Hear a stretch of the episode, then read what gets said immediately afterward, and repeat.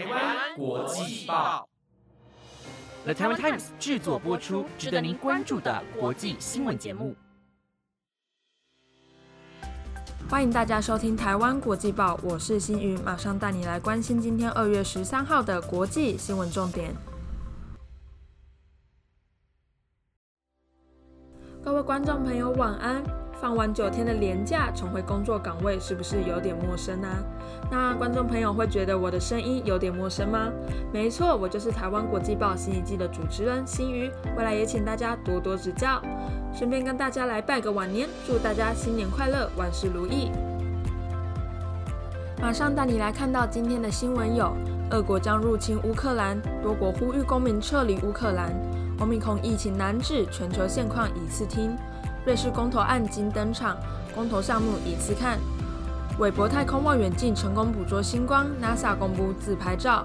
加拿大女跨海五千四百公里报警，加国英国警方合作救出女子。如果想了解今天的新闻内容，就跟我一起听完台湾国际报吧。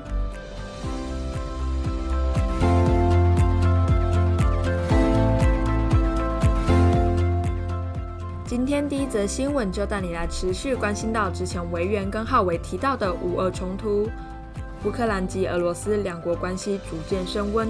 而根据俄罗斯新闻社的报道，俄罗斯政府不仅在乌克兰边界部署超过十万名重兵，更派出多艘船舰在克里米亚附近展开大规模的海军演习。俄罗斯一连串的军事行动也让世界各国十分担忧俄罗斯计划入侵乌克兰。俄罗斯政府否认这样的指控，并抨击西方国家及媒体散布错误资讯，同时也批评北大西洋公约组织运送武器及物资给乌克兰的行为，让俄罗斯的西半部倍感威胁，而所有的行动都是为了维护自身的国家安全。但其他国家并不这么认为。美国白宫顾问苏利文告诉记者，俄罗斯可能在任何时间点入侵乌克兰。美国总统拜登与其他西方国家领导人通话时称，进攻日可能就在十六号。苏利文也呼吁位于乌克兰的美国公民应尽速在四十八小时内离开乌克兰。美国国务院也在十二号下令撤离驻乌克兰大使馆的非紧急人员。不仅美国，许多国家像是德国、比利时、荷兰、日本、韩国以及台湾也呼吁国民尽速离开乌克兰。而俄罗斯与乌克兰的后续消息结果如何，就让我们持续为你关注。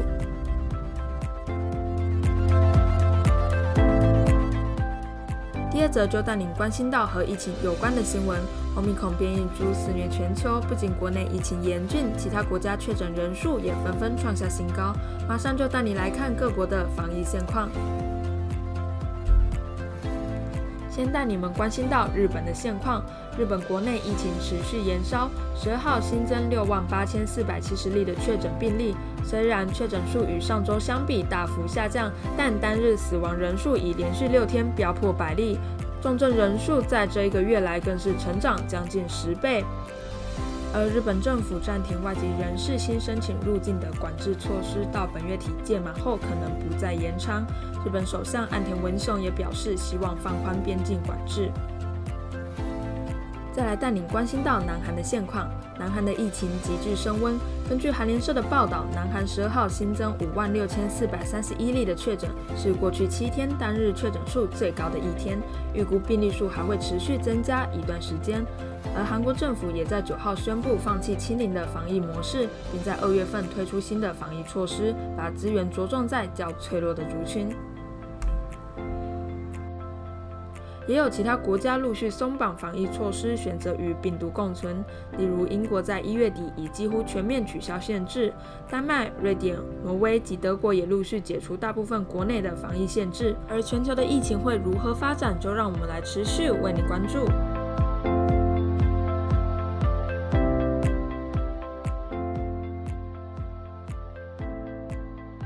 下一则新闻带你来关心到瑞士的公投案。瑞士在今天投票表决是否成为全球第一个全面禁止对动物进行医学实验的国家，以及禁止国内的烟草产品广告。根据路透社的报道指出，是否禁止动物实验一案是由瑞士的医生沃德里发起。他认为在动物身上做实验十分残忍，他也相信人类可以在没有动物实验的情况下开发药物。而根据瑞士官方统计，二零二零年有将近五十五万只动物死于实验。但这项公投案引起瑞士国内大型制药单位的强烈反对，许多重量级公司，例如罗氏大药厂，更表示在研发新药的过程中，利用动物进行医学实验是有必要的。而最新的民调显示，有百分之六十八的选民反对禁止对动物进行医学实验的提案，这项提案有可能不会通过。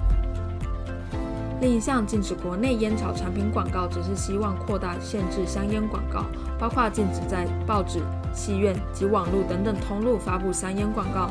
而这项公投案在民调中取得百分之三十六选民的同意，这也显示这项提案可能会通过。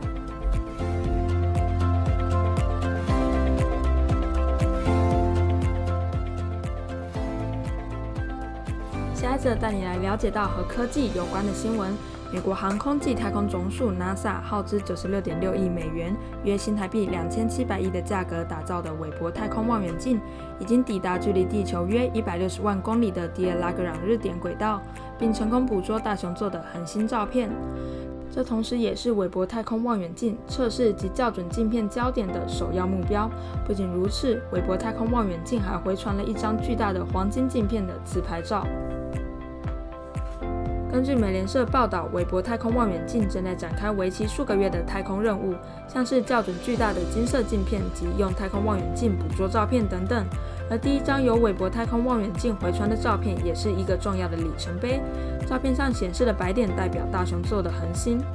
光线透过十八个独立镜面反射到韦伯的次要镜面，再反射到韦伯主要影像的近红外线相机。近红外线相机的主要研究员尼克也在声明中表示。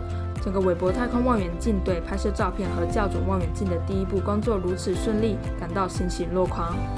目前，韦伯太空望远镜预计六月就可以开始科学观测，也希望它能继续带领我们探索更多的未知宇宙。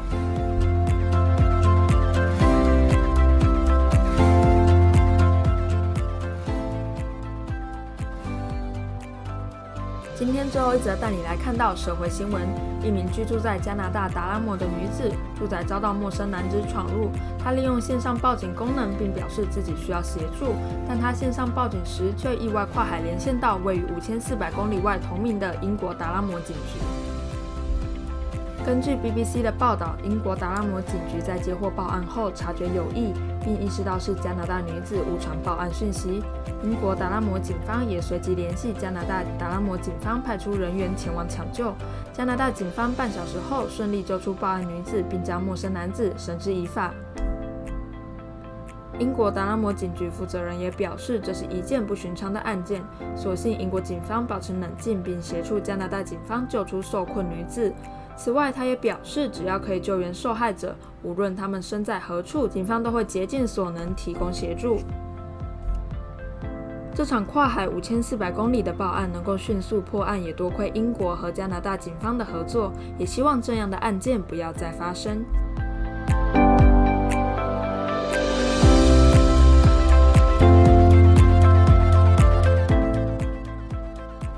以上就是今天的台湾国际报新闻内容，由了台湾 Times 制作播出。今天第一次播报真的是还蛮紧张的，也希望你们喜欢今天的新闻内容。感谢大家的收听，我们下次见。